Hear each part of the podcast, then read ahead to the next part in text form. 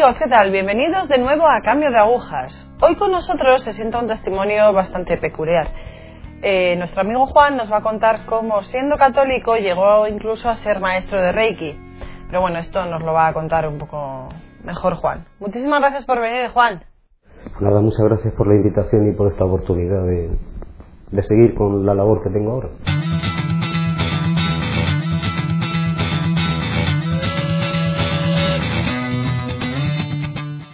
Pues si te parece, Juan, vamos a empezar por el principio. Cuéntanos un poco de ti, de tu niñez, de tu infancia, de tu familia, bueno, aquello que quieras. Bueno, nací en Cartagena, estuve viviendo durante mis primeros 17 años en un poblado de, de pescadores, había una refinería, una central térmica. Mis padres no eran excesivamente católicos, pero sí me obligaban continuamente bueno, a aprender las oraciones, a ir a misa, aunque ellos no iban. Eh, llegué a ser monaguillo de la parroquia que había allí. Fue una infancia que, bueno, estudiando en los hermanos de la Salle, la religión estaba muy presente en mi vida. Eh, tuve una infancia realmente feliz, vivía prácticamente en el campo, haciendo muchísimo deporte. En los estudios tampoco fui nunca excesivamente gran estudiante, me dedicaba más a, otras cosas, pero bueno, saqué los estudios raspandito, pero los saqué. ¿no? Y esa fue un poco mi infancia y parte de mi juventud. Más adelante, la primera juventud, ¿cómo fue? La primera juventud, ya con 17 años, decidí entrar en la Armada. Entonces, bueno, pues ya dejé de ser joven, de tener una adolescencia al uso, para pasar, bueno, pues a estar navegando, a estar con ciertas cosas. Ahí ya empecé a alejarme de la iglesia. Porque, bueno, la vida militar no es que sea así, pero ya las amistades que no practican y, bueno, pues te vas alejando poco a poco, ¿no? Hasta que llega un momento que te pones a tontear con el alcohol y con otras cosas. Nunca llegué a las drogas porque, bueno, también no hacían muchos controles en aquello de analíticas y tal, pero sí el alcohol era una cosa normal, mucha fiesta, ya no tenía tiempo ni para Dios y era todo, toda mi vida era una fiesta. Así hasta que conocí a Silvia, mi esposa, ya con, con 25 años. ¿Y ella enderezó un poquito tu vida? Ella me, endere- me enderezó mucho porque si quería estar con ella y seguir con ella, pues no tenía más remedio también que ir a la iglesia los domingos. Eh, bueno, fui cogiendo otra vez pues aquello que, que había abandonado, que había sido eh, tenido muy presente en mi vida. ¿no?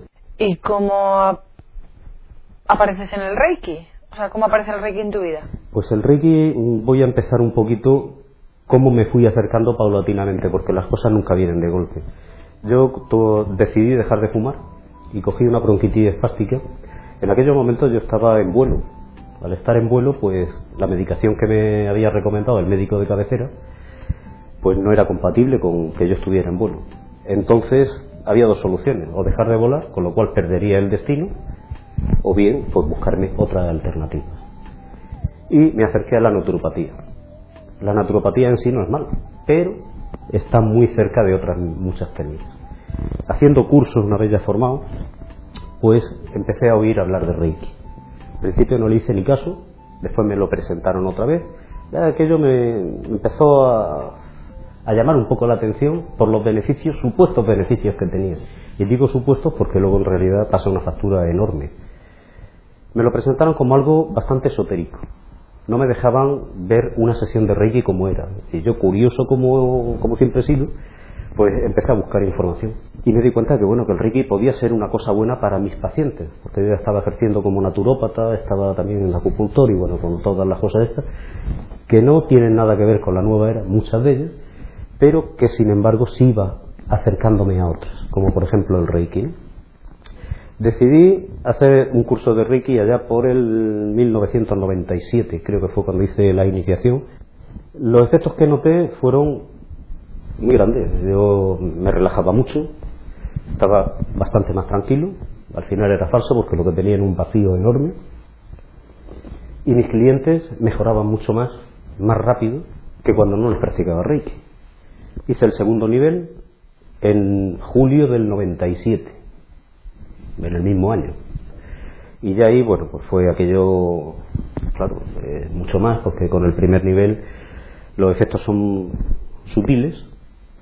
Con el segundo nivel ya puedes mandar Reiki a distancia, puedes enviarlo, puedes hacer muchos bicheríos. Ya eres un gran medium, que es lo que te conviertes cuando haces el primer nivel de Reiki. Y terminé haciendo la maestría como dos años más tarde. Y ya con la maestría, pues ya era el jefe de los médicos.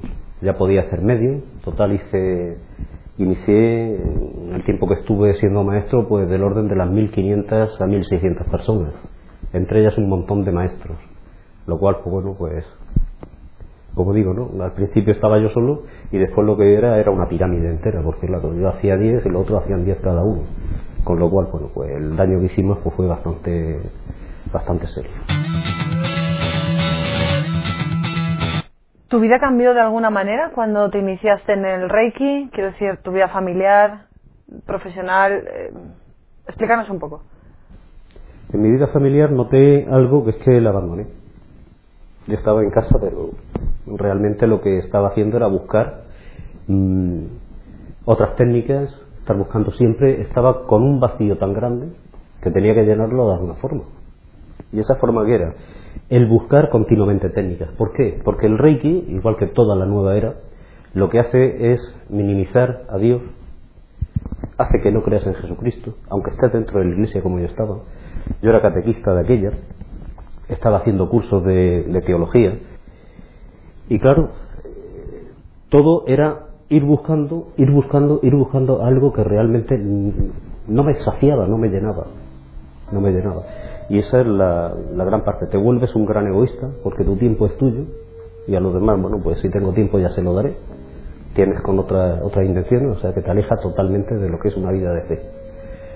Sin embargo, yo era el doctor Jekyll y Mr. Hyde, porque en ambientes religiosos yo no contaba nada de Reiki, y cuando estaba en los ambientes de la nueva era decía que el cristianismo y todo esto que no estaba reñido en absoluto, ¿qué iba a decir? Si yo estaba dentro de la iglesia y además estaba, era maestro de Reiki, ¿no? Y sí, la vida da un vuelco bastante grande. ¿Seguías con la práctica de sacramentos? O sea, comulgabas y...? Eh, hacía...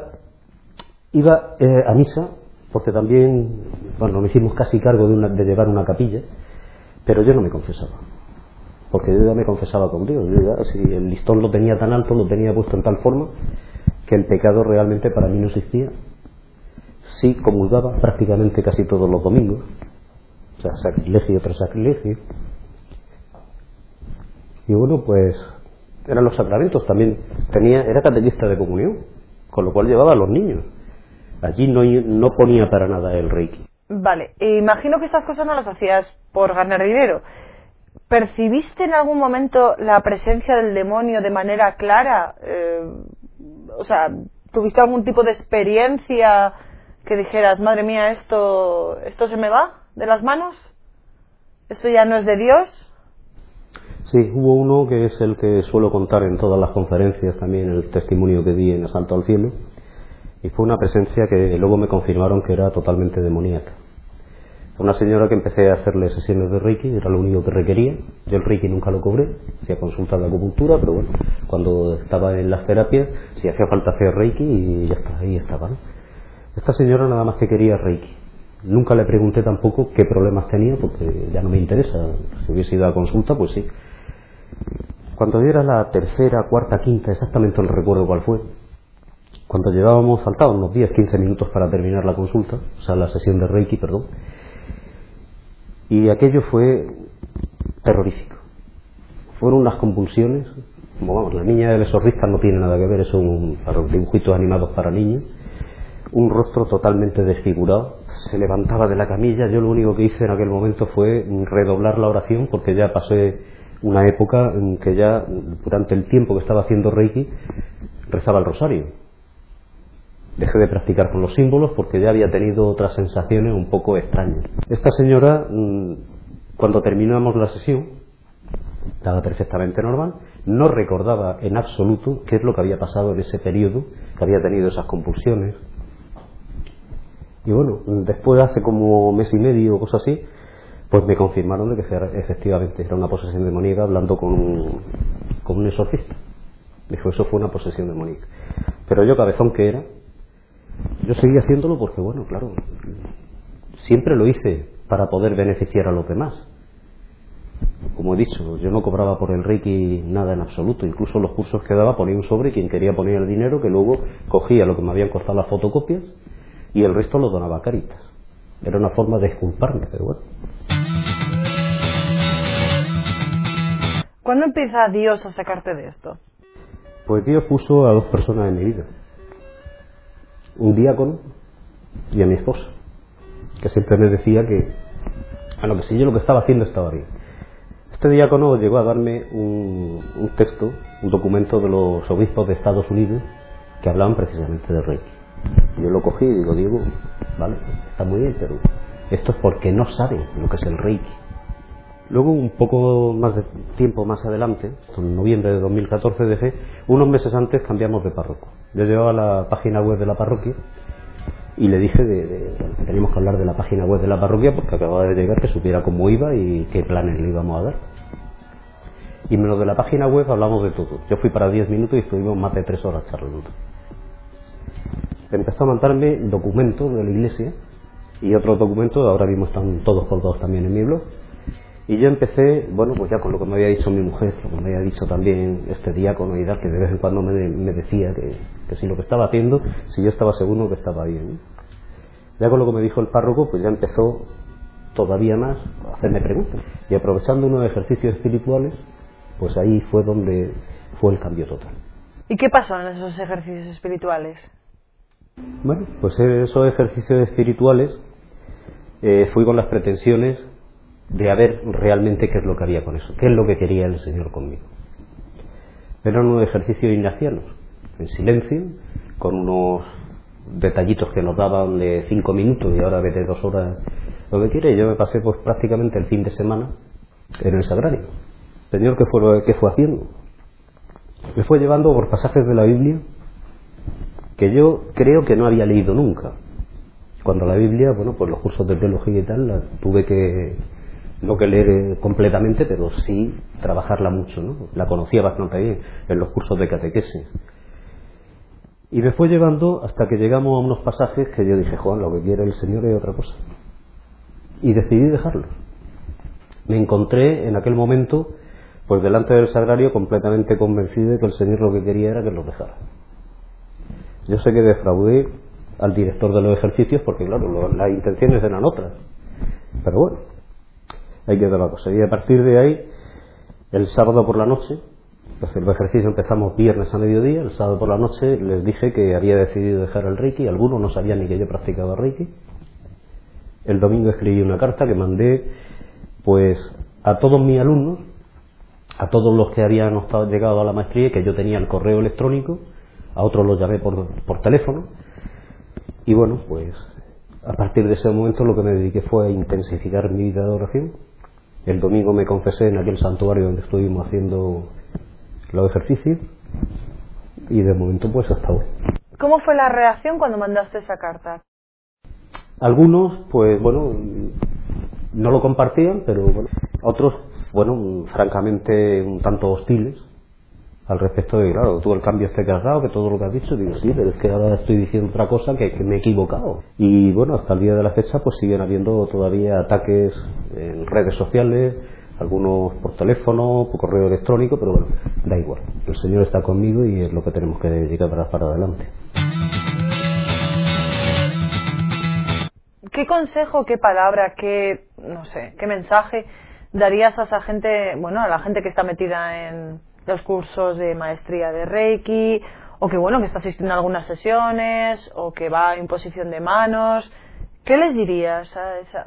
Pues que se vayan dedicando también a, a, examinarse realmente si lo que están haciendo se encuentran llenos, porque esto lo que hace es vaciar a la persona. Que analicen también si lo que supuestamente son curaciones están viendo que se programan, van más en el tiempo, porque normalmente lo que ocurre sí es un proceso que parece de curación y luego al final la, la misma enfermedad se agrava mucho más o incluso cambia y viene otra enfermedad peor, que se den cuenta también cómo está siendo su vida, qué es lo que están dejando, cuáles son sus actitudes, cuando les hablan de que lo que el Reiki que no es bueno, que todo lo que practican o pueden estar practicando en la nueva era, que no está de acorde a la fe de los católicos.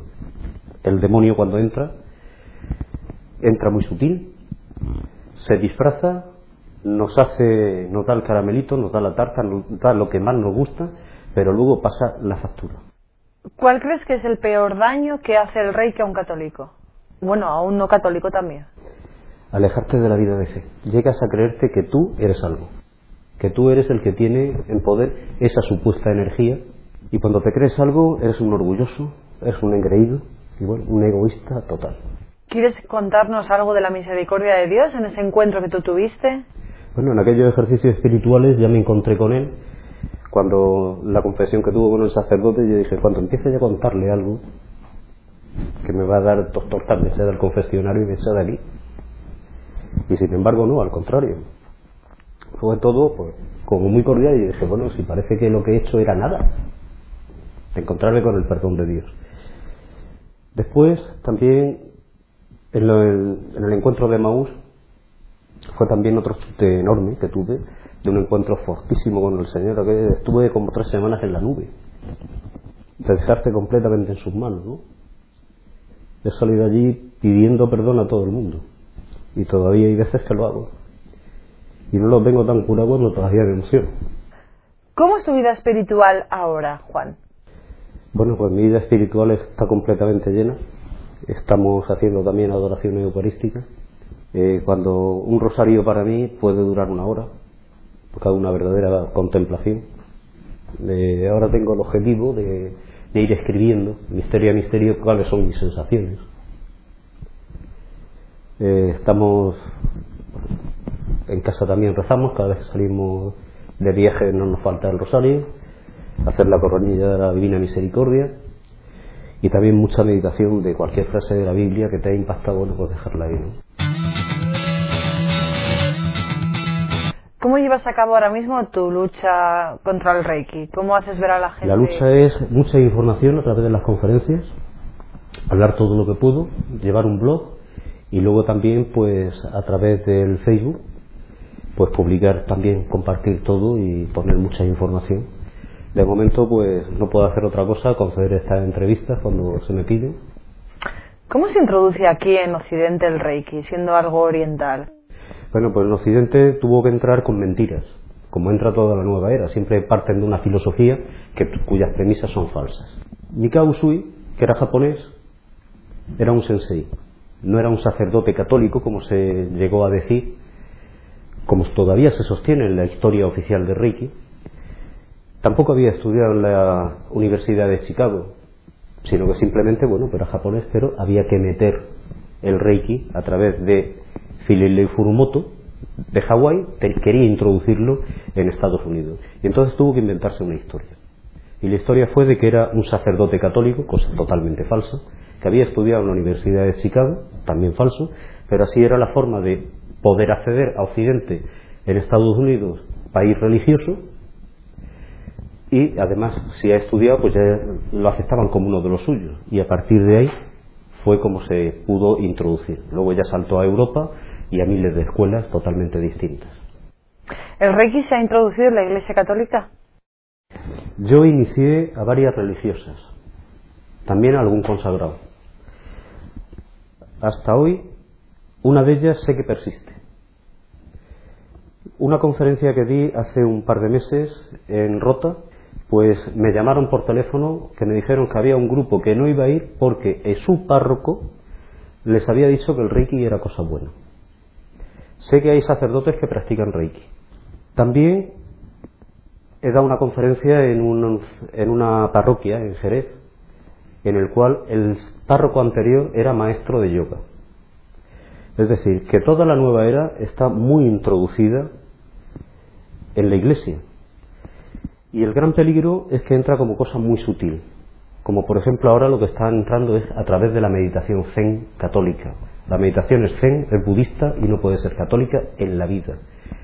Y ahora, bueno, pues le han cambiado el nombre y le ponemos como Milfun, encontrarse bien y ser algo maravilloso contigo mismo, pero empezamos a desplazar al Señor. ¿Y quién está provocando todo esto? Bueno, pues están provocándolo tanto sacerdotes católicos, algunas religiosas y profesores profesores católicos. O sea, eso es algo que tenemos ahí. En casas de ejercicio se han estado dando encuentros, pues bueno, que entran engañando a la comunidad que tiene la casa de ejercicio diciendo vamos a hacer un retiro de silencio, pero ese retiro de silencio es con otras expectativas, porque eh, vamos, maneja muy bien la Biblia, pero siempre para darle la vuelta.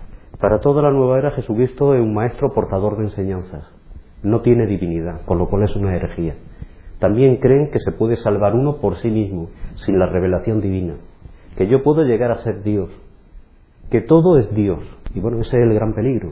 Pero como entra muy sutil, las vías de, de penetraciones primero atacan de una forma a la Iglesia Católica, quitamos a los sacerdotes, quitamos, pero dejamos a Dios hasta el final llegar a quitarlo todo, absolutamente, excepto las cosas sacras. ¿Por qué? Porque hacen rituales muy parecidos a los católicos y está entrando. Y tenemos que ser capaces de decirlo con voz alta y no tener miedo, porque es nuestra iglesia. ¿Existe algún tipo de documento escrito por la iglesia? Quiero decir, mm, lo digo por personas que quieran acercarse más a la verdad y que quieran documentarse sobre ello. ¿Existe algo escrito en el magisterio de la iglesia o...? Tenemos desde, el Concilio Vaticano II, que yo conozca, puede que haya más, incluso anteriores, donde ya se habla de lo que es la relación que tenemos que tener con las iglesias orientales, bueno, con las iglesias, con las religiones orientales, en nuestra etate, ya se habla de eso. Y luego hay varios documentos, Jesucristo portador de portador de la, de la vida, creo que, es una congregación para la fe, que bueno, que también. Y hay varios documentos. Los obispos americanos escribieron otro también de cómo el trato que debíamos de tener con el Reiki, que si era posible que fuese una terapia aceptada por la Iglesia. Y hay varios documentos. En el mismo catecismo también habla. Y bueno, hay varios documentos. Ahora mismo no recuerdo los nombres de, todos, pero bueno, están ahí. Nada más que hay que hacer una búsqueda por internet y enseguida los encontramos. ¿En tu blog también están puestas? En mi blog están todos puestos. Eh, ¿Nos puedes decir un poco tu nombre? El blog es acunaturajuan.blogspot.com. Ahí pueden encontrar incluso pues todas las conferencias que, he ido dando. ¿Qué les dirías a esas personas que creen que el reiki, el yoga, bueno, pues estas cosillas eh, son solamente ejercicio y que en el fondo quieren tener a Dios en el centro de sus vidas? Bueno, pues el yoga desde el principio, cualquier movimiento que se hace, toda postura, cualquier asana, ya es una forma de canalizarse hacia las deidades hindús. No hay una parte que sea física solamente, sino que todo es para poder conectar con el nirvana, con sus deidades. Con lo cual, bueno, pues es imposible que sea católico. Si lo que queremos es hacer ejercicios de estiramiento, bueno, pues tenemos los estiramientos de toda la vida. El Reiki, el Reiki no puede ser católico, porque tanto en cuanto estoy llamando a unas energías que no son, no vienen de la Santísima Trinidad, ¿de dónde vienen? Nosotros conocemos ángeles o demonios. El bien y el mal, no conocemos otra cosa. Se ha introducido también la parte de, lo que es el zen, la parte de la meditación. Vamos, es que mejor meditación que la palabra de Dios. La lección divina es preciosa en eso, ¿no? Porque tenemos que buscarnos una técnica oriental para estar tranquilos. Lo que les recomiendo, una horita delante del Santísimo, hace milagros. Juan, muchísimas gracias por haber estado hoy aquí, por dar tu testimonio, por contarnos cómo es tu experiencia, por clarificar un poco el tema del Reiki, que seguro que a muchísimas personas que están metidas o, y que creen que es bueno y que es compatible con la vida católica les va a ayudar un poco a, ver más luz. Muchas gracias, Juan. Nada, gracias por la oportunidad de poderlo haber dado. Muchas gracias. Amigos, eh, es que lo tenemos muy cercano. Encuentro de cocina natural en el convento de monjas X o encuentro de en la casa de los padres X. Y al final pues lo tenemos metido aquí dentro de nuestra propia casa. Así que, no sé, abramos los ojos, seamos claros y veamos la realidad, veamos lo que es la fe católica y lo que no lo es. Y si no, pues preguntemos, o fiémonos, que es a veces lo que nos falta, esa confianza en aquello pues, que nos cuenta Juan, por ejemplo. Gracias, gracias por estar ahí.